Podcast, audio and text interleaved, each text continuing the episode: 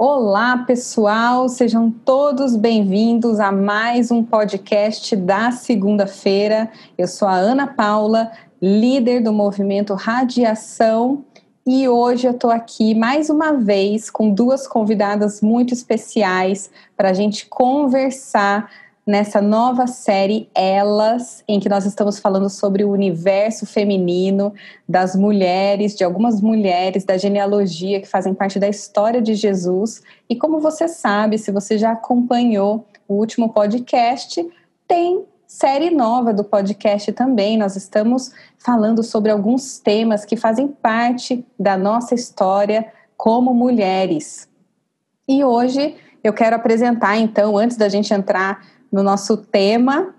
Meninas, vamos se apresentar? Vamos falar um oi para a galera? Olá, eu sou a Cíntia, sou biomédica, atualmente trabalho com garantia da qualidade em um laboratório farmacêutico, prestador de serviço, e sou mãe da Luísa e da Lívia.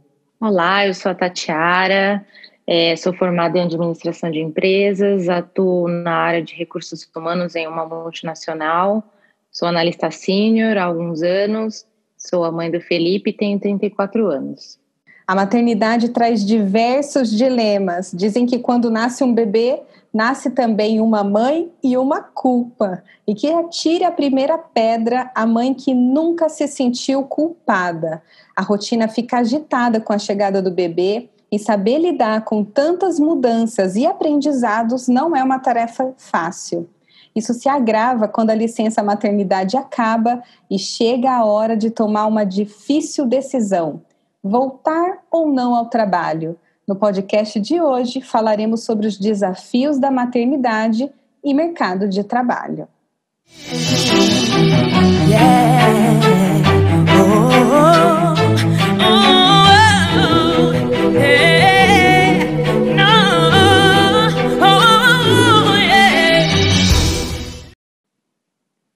Bom, meninas, tema super interessante. Como eu disse na introdução, acho que toda mãe nasce com uma culpa junto, principalmente quando a gente tem que tomar a decisão de retornar ou não ao trabalho. E aí eu começo já perguntando para vocês como é que tem sido esse momento do início da maternidade. Você, Cíntia, tem dois, duas pequenas, a Tati tem um pequeno são mães recentes, mães que estão com crianças na primeira infância ainda. Como foi a introdução nesse universo da maternidade? Vocês buscaram algum tipo de informação? Vocês tiveram algum tipo de orientação durante a gestação? Conversaram com pessoas? Receberam mil conselhos? Como é que tem sido para vocês esse início de maternidade? Olha, para mim, na primeira experiência com a maternidade, foi com a Luísa, eu acabei não me aprofundando muito, não estudando, eu queria ver o que, que ia dar. Achei que ia ser tudo de uma forma natural. Eu não, realmente, eu não, não estudei, não me aprofundei em nada. E aí, quando a Luísa nasceu, eu vi que eu deveria ter estudado mais, deveria ter procurado mais ajuda. Então, eu acho que isso foi uma, uma falha minha com, com a Luísa principalmente em questão da amamentação. Eu sei que esse não é o foco, mas é, foi uma coisa que eu senti bastante dificuldade. Já com a Lívia, eu procurei, nesse quesito da amamentação, estudar mais, entender mais o processo, pedir ajuda quando necessário. Então, eu acho que para mim, na segunda gravidez, eu tentei estudar mais, me preparar melhor do que com a Luísa. Interessante isso, Cíntia, porque eu sou mãe de dois, né? Sou mãe do Rafa e do João. Na minha apresentação eu não falei isso, mas comigo foi o contrário. Eu me preparei muito para a primeira gestação e para a segunda eu já estava, já me achei assim, ah, eu já sei como é que vai ser, vamos lá. E eu sofri com a amamentação tanto quanto eu tive dificuldades com o Rafa.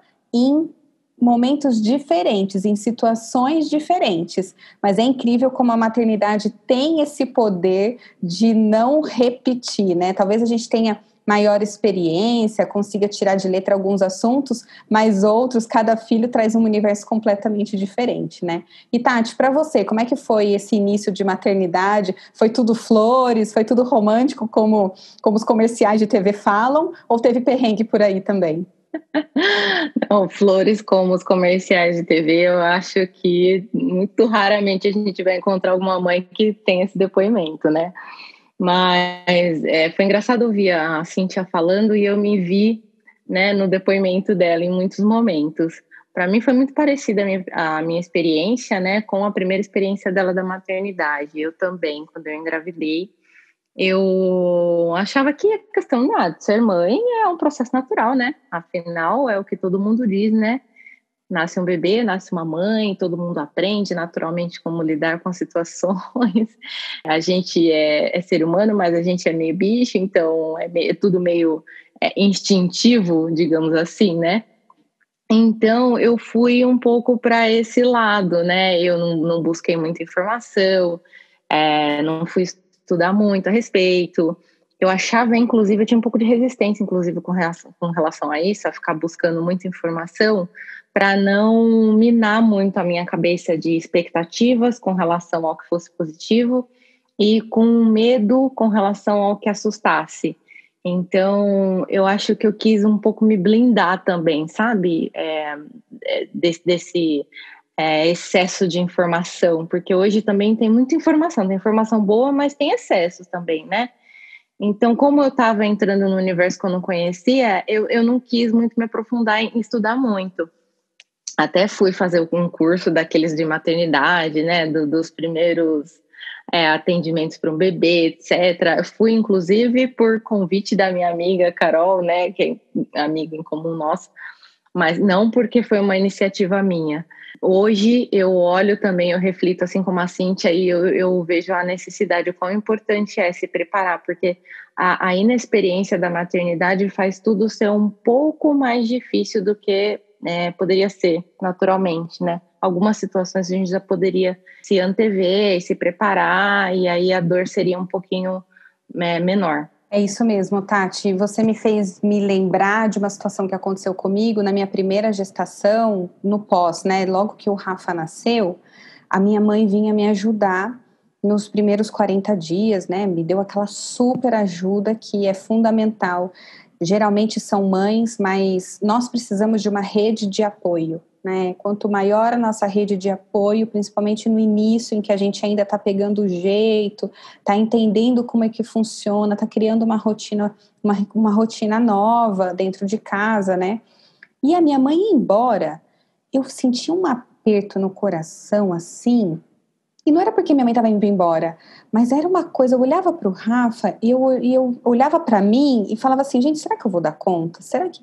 E eu chorava, e eu não tinha coragem de falar para ninguém o sentimento que eu tinha, uma vontade de chorar, uma falta de estabilidade emocional, sabe? Até que eu recebi uma visita da amiga de uma amiga do meu marido, veio em casa, ela olhou para mim e falou assim: "Paula, como é que você tá?" Nesse início, né, Paula, a gente só quer chorar, né? Eu olhei para ela, eu chorei. Porque. E aí eu falei assim, gente, será que eu tô com depressão? Eu não entendia. E hoje eu sei que são os hormônios que não estão é, regulados, que tá ali tudo desorganizado. E mas eu não tive alguém para conversar comigo e falar, olha, vai ser normal, você vai se sentir um pouco estranha, o seu, os seus hormônios vão estar tá tudo fora do lugar, então você pode contar comigo, sabe? Eu, eu acho que é um tabu entre as mulheres falar um pouco do sentimento, porque a gente vende a gente compra essa ideia, na verdade, de que a maternidade é romântica, né? E, e quando a gente passa por uma coisa que foge do que as mídias pregam como normal, como romântico, como lindo, a mãe que é naturalmente o instinto da mãe, da maternidade, de proteção do filho. Quando a gente foge dessa regra, a gente se sente meio anormal, assim, meio bizarro, né? E aí eu queria ouvir de vocês, o que, que foi que a Globo não contou para vocês, gente? O que é que foi surpresa, assim? A Cintia já até comentou um pouco sobre a maternidade, né? Mas Quais foram as coisas que vocês descobriram na vida real mesmo e que falaram assim, gente, não imaginava que é desse jeito e para mim pegou, sabe? Não não esperava por isso. Não, mais é. uma vez aí, Paulinho, eu me vi aí no, no teu depoimento também, sabe? Para mim foi muito parecida também essa situação. É, o choque né, da realidade. Você vai para um hospital, é só você e teu marido, você chega em casa, você tem um serzinho ali que você tem aquela pressão de manter aquele, aquela vida, né? Aquele coração pulsando e você não sabe como lidar nos mínimos detalhes. E toda essa questão do hormônio, ela vem à tona mesmo e ela é muito real. E para mim foi muito forte também isso, sabe? E esse era um outro ponto que eu não fui buscar também me preparar antes. Na verdade, eu, eu até é, duvidava um pouco que fosse tão real, né? Essa questão do, do lado sentimental, que a gente fica bem sensível, né? Que é bem afetado. E eu senti muito isso, exatamente no o exemplo muito parecido com o seu, sabe? Tinha situações que eu, eu me via sozinha, só eu e o bebê, e eu me desesperava tinha dias nos primeiros dias dele que começava a anoitecer, era para mim era um terror, começou a me despertar um sentimento ruim, sabe? Eu chorava. Mas, ao mesmo tempo, eu tive a felicidade de, de, ter o acolhimento de pessoas próximas de mim. Eu tive amigas que tiveram filhos próximo, né, num, num período de tempo próximo, e elas me acolheram. E isso foi muito bom, então eu tive esse carinho, sabe? Esse suporte emocional, pessoas me orientando, falando: olha, como você está se sentindo? É assim mesmo, tá? Calma. Daqui a pouco tudo fica bem. Mas saiba o momento de procurar ajuda também se você vê que não tá dando. E hoje, inclusive, eu sinto a importância disso e eu quero fazer isso para todas as outras minhas amigas que estão tendo bebê, sabe? Eu, nossa, fico mandando mensagem, fico perguntando: e aí, tudo, tá tudo bem? Se precisar de ajuda, eu tô aqui, sabe? Eu quero fazer para as outras o que fizeram por mim. Então é, é, bem assim mesmo. Isso é uma verdade que a Globo não conta, né? As redes sociais não contam que é assim. Para mim aqui também não foi diferente. Eu tive uma rede de apoio muito boa. Quem conhece a família Fiel e a minha família também, uma família grande. Então, não parava de chegar gente em casa, era todo dia tinha gente em casa. E a primeira vez que eu fiquei sozinha com a Luísa foi quando o Henrique voltou a trabalhar. Ele só teve cinco dias de licença paternidade e ele voltou a trabalhar e os meus pais iam para casa só depois do almoço. Mas assim, ele saiu para trabalhar oito e meia da manhã e meus pais iam para casa meio de meia, uma hora. E eu fiquei esse tempo com a Luísa. Eu fiquei, não fiz nada. Eu só fiquei com ela no colo, não tomei banho, não dei banho nela, fiquei esperando meus pais chegarem. E para mim foi um desespero, eu ficava mandando mensagem para eles, vocês não vão vir logo, tá demorando muito.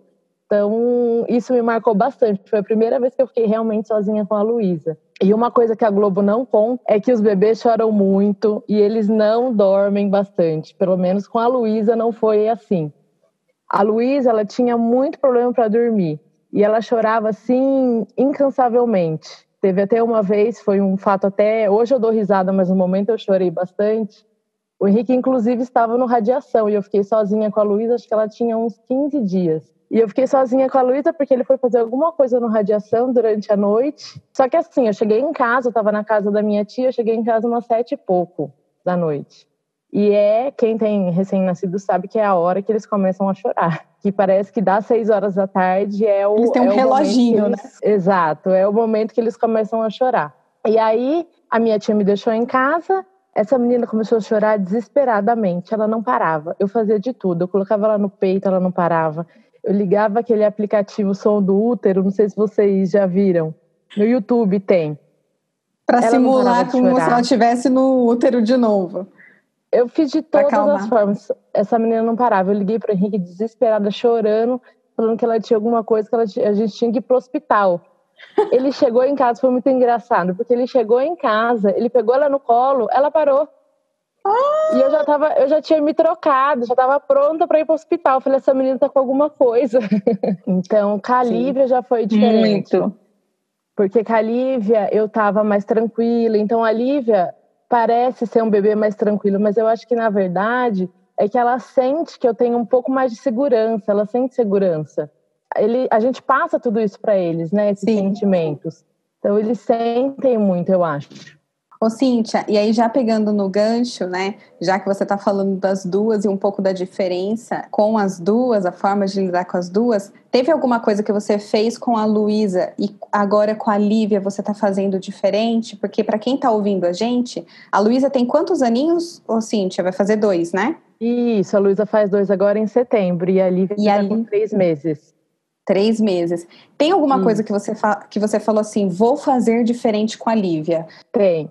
Uma coisa que eu fiz com a Luísa, eu acordava a Luísa de madrugada para mamar. Que assim, a Luísa, ela sempre teve um pouquinho de dificuldade de ganhar peso, mas hoje eu vejo que é o biotipo dela mesmo. Então eu acordava ela certinho de três em três horas. E aí, o que gerou? Ela acostumou com isso. E aí, as minhas noites eram em claro, né? Porque ela acordava de três em três horas para mamar. Isso no começo tudo bem, mas conforme você vai passando o tempo, você volta ao trabalho, você fica acordando de três em três horas à noite, é muito ruim. Então, para ela dormir a noite toda, demorou muito tempo.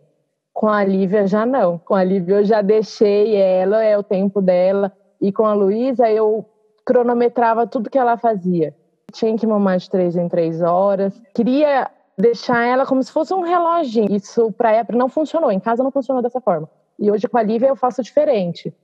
A Lívia é livre demanda, ela mama na hora que ela quer e para dormir também. Eu deixo ela dormir, se é duas horas, três horas eu deixo, e durante a noite, inclusive, ela está com três meses, ela já dorme a noite toda.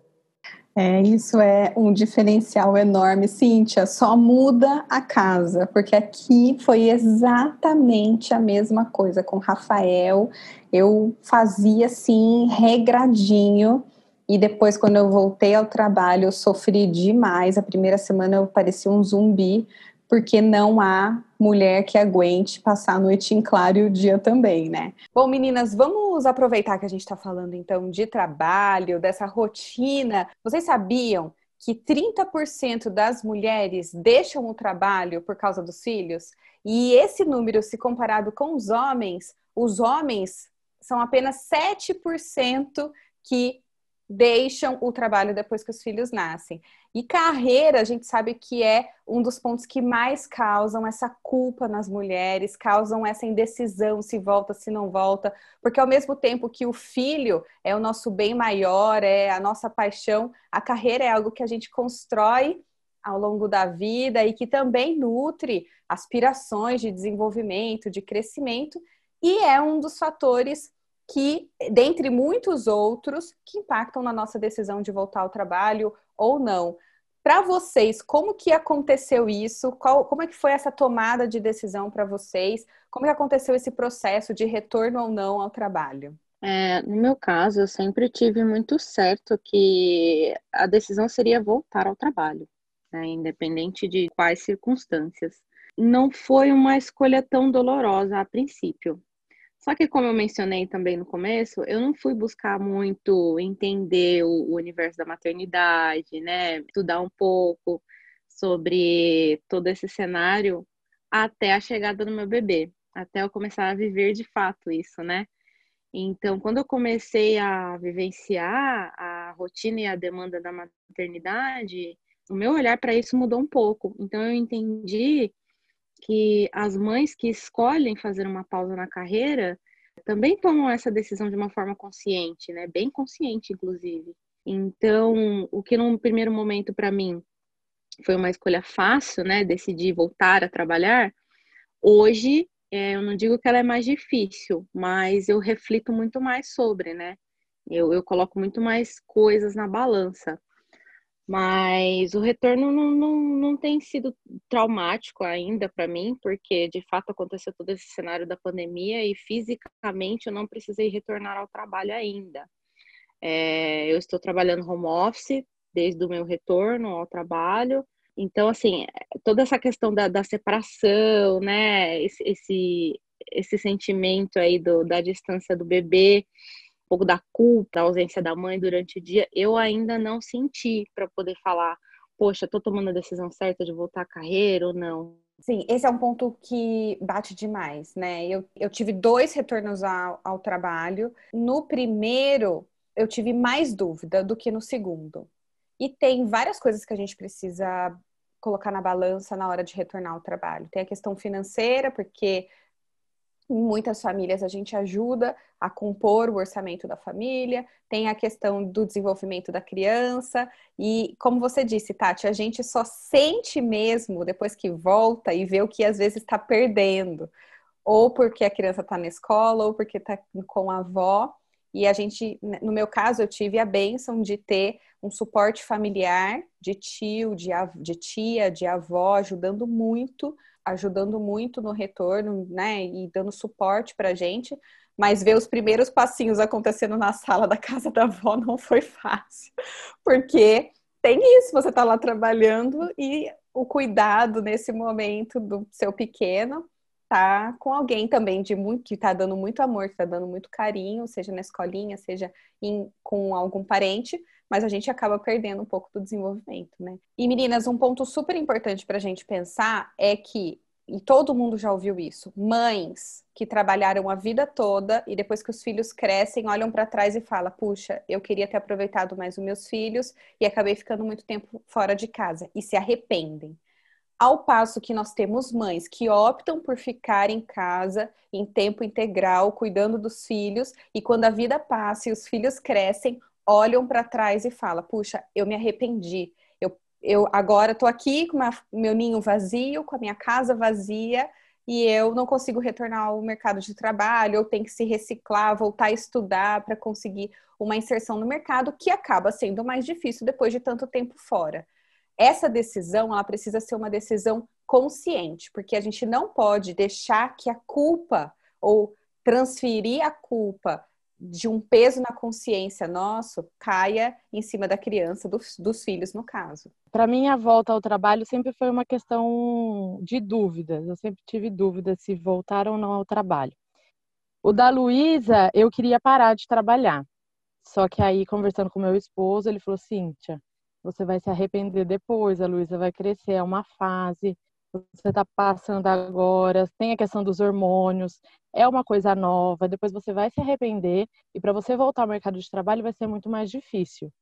Então, ele que me deu essa, esse incentivo para não parar, para eu conseguir voltar. E assim como a Paula, eu também tenho um suporte familiar muito bom. Então, a Luísa ficou com a minha mãe. Então, era um alívio para mim, porque eu sabia que ela ia estar sendo muito bem cuidada.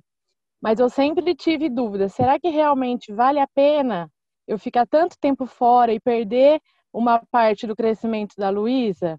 Assim, não é perder uma parte do crescimento, mas tem coisas que acontecem no dia que a gente, a gente não vê, né? Então, para mim, foi bem, bem sofrido. E uns pontos, acho que eu sofria mais. Teve uma vez que o Henrique chegou em casa, ele chegou depois, e eu estava com a Luísa no colo porque eu chegava em casa em torno de umas sete horas da noite. E foi um dia, foi bem no comecinho da minha volta ao trabalho. A Luísa dormiu no carro e não acordou mais. Aí eu fiquei segurando ela no colo, em casa. Aí o Henrique abriu a porta do quarto assim, ele falou: "Ela já não dormiu?" Eu falei: "Dormiu, mas eu não fiquei com ela." Eu quero ficar com ela um pouco. Os homens são muito mais práticos nessa hora, né? Mas já dormiu, bota no berço. E você assim, não, mas pera. Então eu falei, não. Criança, né? Eu não vi minha filha hoje, eu quero ficar com ela. Então esse, esses momentos me é, faziam eu parar e pensar, realmente, será que vale a pena? Mas aí com o tempo a gente vai se, se acostumando, é tudo uma questão de adaptação. Mas ainda existem alguns momentos que eu paro e penso. Para mim essa questão é um pouquinho complicada. Agora, da Lívia, eu tô tentando ser mais, mais leve. Porque quando a gente está longe, eu acho que eles se desenvolvem melhor, eu não sei. Eu acho que a presença eles de outras viram, pessoas... né? A gente acaba sendo mais protetora, né? Isso, então eu acho que é uma parte. Isso também é bom para eles. É, então eu estou tentando levar de uma outra forma mais leve. Eu também tenho a intenção de voltar ao trabalho, é, mas não está sendo fácil também com a, com a Lívia. Para mim, tá a mesma coisa da Luísa até, até o momento. Mas eu ainda tenho essa força do Henrique que fala: não, é melhor você voltar, depois você vai se arrepender, as meninas vão crescer, vão para a escola, e aí depois para você voltar é muito mais difícil. E eu gosto muito, eu gosto muito de trabalhar, sempre gostei. Então eu preciso desse contato de outras pessoas lá fora. Então é por isso que eu tento mentalizar que essa é a melhor escolha. Não, só complementando, sim, acho que essa questão da decisão, ela é muito assim da, da, da mãe, sabe? Da mulher mesmo. É, o importante aí é que a mulher tenha a oportunidade de refletir com ela mesma o que, que faz sentido para ela, né? é, eu sei que não é uma decisão fácil, mas é, a decisão, ela ser certa ou errada, vai, vai depender da, do nível de consciência que você tem sobre ela. Então, assim, hoje o que me ajuda talvez a tomar algumas decisões que possam ser um pouco mais complexas é eu olhar para o cenário como um todo e fazer um exercício seguinte, tá, daqui 15, 20 anos, o que, que vai fazer diferença para mim? Então, por exemplo, hoje, se eu penso, ah, eu preciso voltar ao trabalho por causa da questão financeira, porque eu tenho medo de ficar muito tempo fora, depois eu ter dificuldade para voltar, etc, etc. Tá, daqui 15, 20 anos é isso que vai fazer diferença para minha vida? Ou é eu poder acompanhar de perto o desenvolvimento, a evolução, né, todos os anos do, do, dos meus filhos. Então, o que eu diria talvez para essas mães, mulheres, né, é que estejam em paz consigo mesmas, com as suas decisões e tentem olhar um pouco é, mais por essa ótica, né? Que o que importa é a gente estar segura da nossa decisão, né? Não, não tem um caminho 100% certo nem 100% errado, né? É o que vai valer a pena para nós daqui a certo tempo. Uma vez eu estava conversando com uma colega de trabalho sobre exatamente isso, na, no retorno do João, falando: puxa, eu tô sofrendo, por mais que eu. Todo mundo no trabalho falou, Ana, parece que você apertou um pause e depois apertou um play, porque você voltou muito ativa e que geralmente tem esse tempo de readaptação, de voltar à rotina, seis, sete meses parado, né? Porque no meu caso, a gente tem a, a licença de seis meses e eu tiro férias, né? Então, fico com sete meses de, em casa com a criança. Mas ne, no, retorno, no retorno do João, eu voltei um furacão, assim, com olho, com sangue nos olhos para voltar ao trabalho e tal, por uma série de questões. E eu comentando com uma amiga dizendo que eu tinha esse conflito interno, né? E sempre tenho até hoje. O conflito, apesar de adorar, amar trabalhar, e todo mundo que me conhece sabe o quanto eu sou apaixonada por isso. E ela me falou assim, Ana, uma vez eu escutei uma coisa e eu falo para todo mundo: a gente tem, eu quero que os meus filhos se orgulhem não do que eu deixei de fazer por eles, mas o que eu fiz por eles. Isso me deu uma paz. Porque se é uma mãe que decide parar de trabalhar, a decisão não foi deixar o trabalho, foi o que ela fez por eles, ficar em casa com eles. Se uma mãe é isso aí, perfeito. ficar no trabalho, é ela, o que, que ela fez por eles e não o que ela deixou de fazer por eles. Isso para nossa consciência, para aquilo que dá segura, aquilo de fato, assim, foi um divisor de águas na minha vida. Eu falo para todo mundo isso. Eu tenho, eu tô grata porque eu tô conseguindo é, disponibilizar, né, compartilhar essa informação com as pessoas que estão ouvindo o podcast. É ter essa paz que a Tati está falando e lembrar, o foco é no que você está fazendo, não no que você está deixando de fazer. E aí, até para a gente caminhar, vamos pontuar aqui prós e contras para ajudar quem está ouvindo a balançar, a colocar na balança, na verdade, os prós e contras do retorno ou não ao trabalho? Vocês conseguem me ajudar a enumerar? Ô, Paula, só eu com duas a minha experiência. Tem dias que eu ainda não retornei da Lívia, né? Mas é, semana passada teve um dia que as duas, a Lívia assim, tava, só queria colo e a Luísa também. Eu até brinquei que eu tenho um grupo de amigas no, no WhatsApp. Eu até brinquei, gente, falta quantos dias mesmo para eu voltar a trabalhar? porque eu tava tão punk em casa que eu falei, nossa, eu preciso voltar a trabalhar.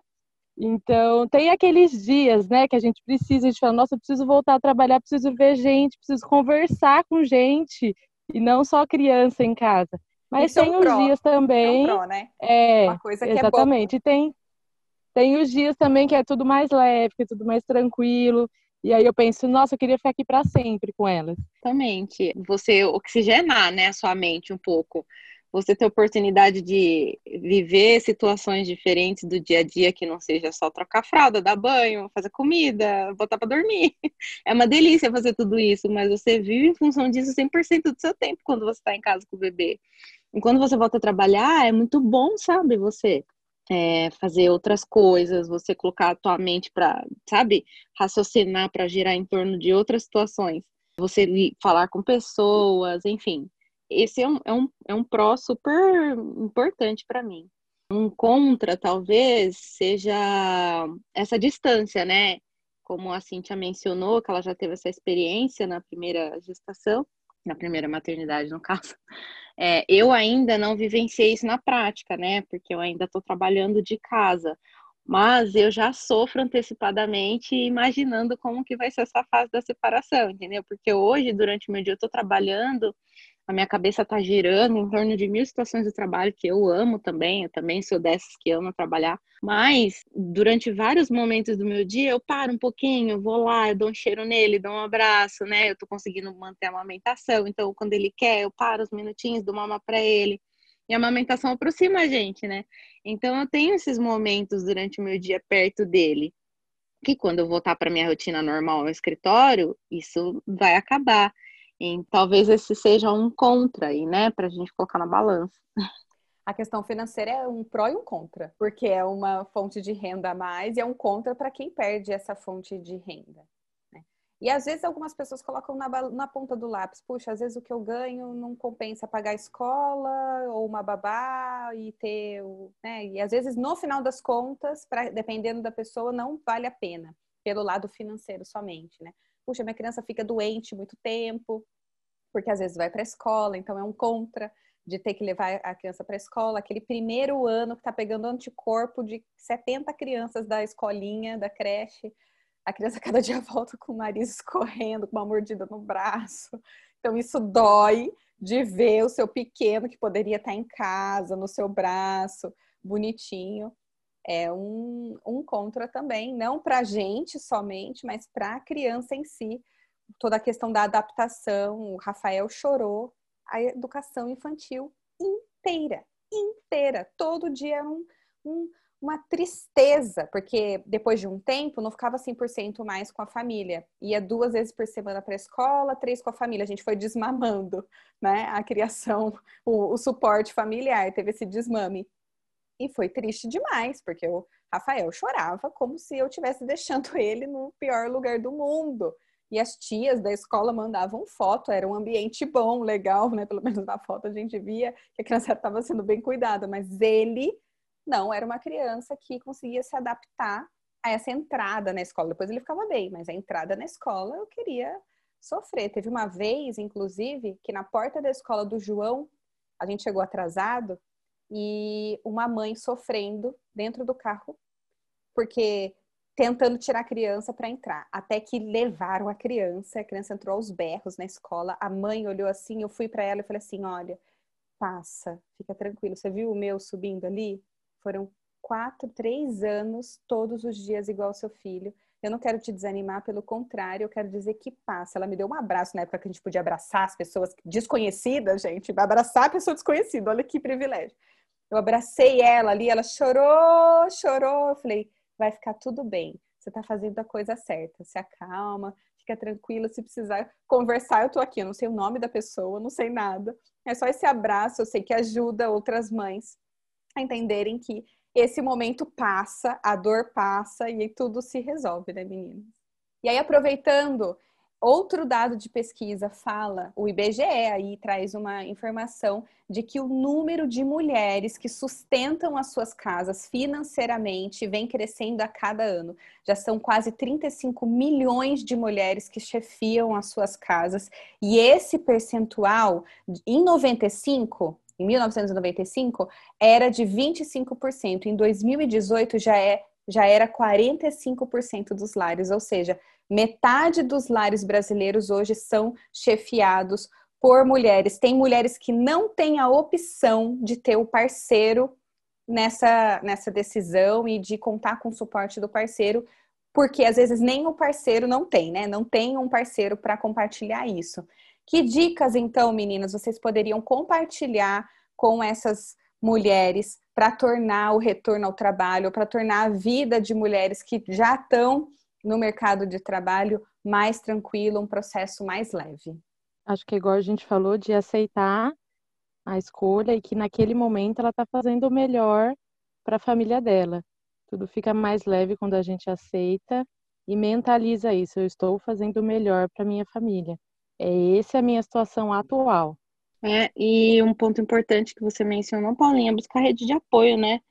porque às vezes tem situações que o pai mesmo, não, a figura do pai não, não existe ali no cenário, né, ou não está próxima, mas buscar esse apoio de outras maneiras, né, com familiares ou amigos ou pessoas conhecidas que sejam de confiança, tentar adaptar um pouco para a realidade da, do lar aí. As pessoas que não têm essa rede de apoio, existem escolas muito boas que, que são de confiança, que as, que as tias, as professoras dão todo o apoio. A Luísa, quando ela foi para a escola, ela foi para a escola esse ano, em fevereiro. E eu sofri muito, porque eu achava que eu estava fazendo a escolha errada, mas a minha mãe também já estava um pouquinho cansada, né? De ficar com ela, ela precisava gastar mais energia. Então, quando eu, procurei uma escola boa, assim, de, de referência, e a Luísa amou. No primeiro dia que ela foi, foi diferente do Rafa. No primeiro dia que ela foi, lógico que ela chorou em alguns momentos, mas foi super pouco.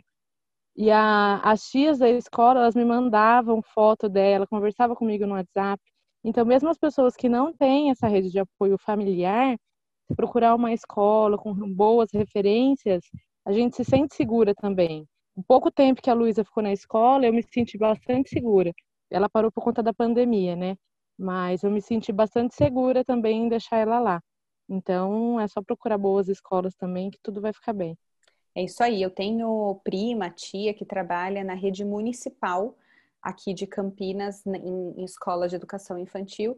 E eu acho super interessante isso que você falou, Cíntia, porque muitas vezes a gente relaciona uma boa educação somente com as escolas particulares, mas hoje, apesar de toda a dificuldade que a gente enfrenta com a educação pública, as escolas municipais de educação infantil, elas oferecem professores hoje que são capacitados, têm um controle rigorosíssimo com a alimentação, com a questão do cuidado e da, da segurança das crianças. Então, super importante a gente ressaltar esse ponto de que, sendo particular ou ser, sendo municipal, é importante você conversar, entender, buscar boas referências de fato para ter tranquilidade e paz de saber que você está deixando a criança num lugar que você confia, que você sabe que vão dar assistência necessária para o seu filho. E aí, para a gente caminhar para o final, pessoal, a gente sempre está trazendo alguns conceitos bíblicos aqui, porque as mulheres, geralmente, quando a gente olha para a Bíblia,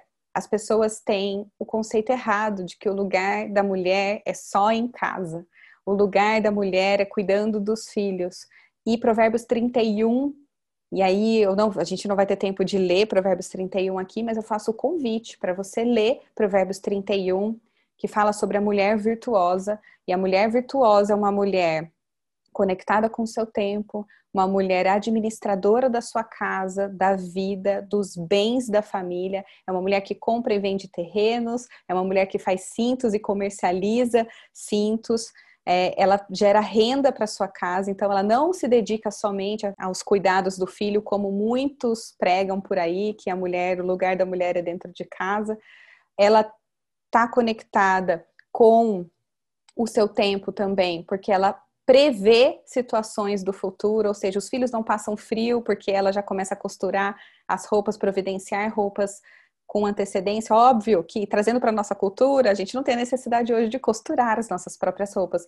Mas qual é o conceito que está por, por trás aí? É uma mulher conectada, uma mulher que antecipa situações, e nós mulheres temos essa capacidade de olhar para o futuro e falar, ah, vou precisar fazer isso, isso, isso. O frio está chegando, já vou olhar as promoções, então já vou comprar as roupinhas com antecedência, já vou tirar os edredons do armário, já vou lavar. Então, assim, tem a gente, no nosso dia a dia, a gente cuida disso. E a mulher virtuosa, ela não é uma mulher que vem para falar para a gente: olha, você tem que ser tudo isso. É, você pode ser o que você precisar ser dentro do seu contexto familiar. Ser uma administradora, ser uma cuidadora dos filhos, ser uma mulher que está conectada com o seu tempo, que ajuda nas finanças da sua casa e que é, sim, um centro de suporte, de atenção ao marido e aos filhos e para ela mesma, porque a Bíblia fala nesse provérbios que ela cuida das próprias roupas, ela veste linho e púrpura, ou seja, ela tem tempo para olhar para si e usar roupas de qualidade, roupas que fazem ela ficar mais bonita e tudo mais. Era um, é um sinal de cuidado da época, linho e púrpura. Então, a gente lembrar que a gente tem o tempo para a gente também, para cuidar da nossa saúde mental, do nosso corpo físico e tudo mais. Então, se você é uma mulher que até hoje estava presa a, essa, a esse conceito deturpado de que você, por ter um filho, você só pode cuidar daquilo, que a maternidade é um peso nas suas, costas, nas suas costas, a Bíblia vem para te libertar desse peso e lembrar que você, mulher, foi criada por Deus com muitas capacidades, dentre elas a de cuidar muito bem dos filhos, é uma capacidade dada por Deus de cuidar da família, cuidar de si e dos que estão à sua volta, tá bom?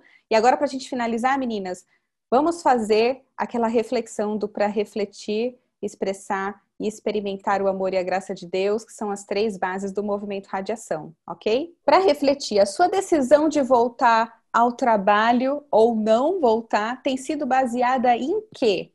Você está em paz com ela? Precisa revisitar algum conceito? Reflita sobre isso. Para experimentar.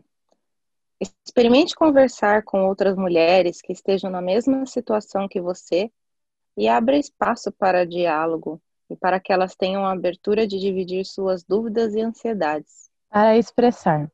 Expresse aquilo que Deus sonhou para a mulher, uma mulher com inúmeras possibilidades de atuação e exerça com excelência aquilo que você se propôs a fazer.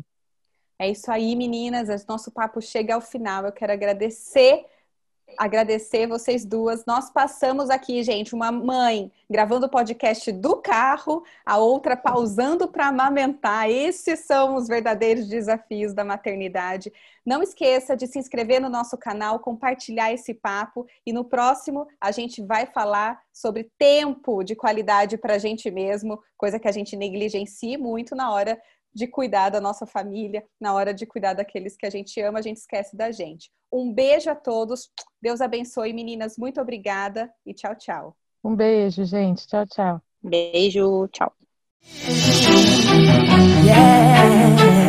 Oh, oh, oh, oh, oh hey.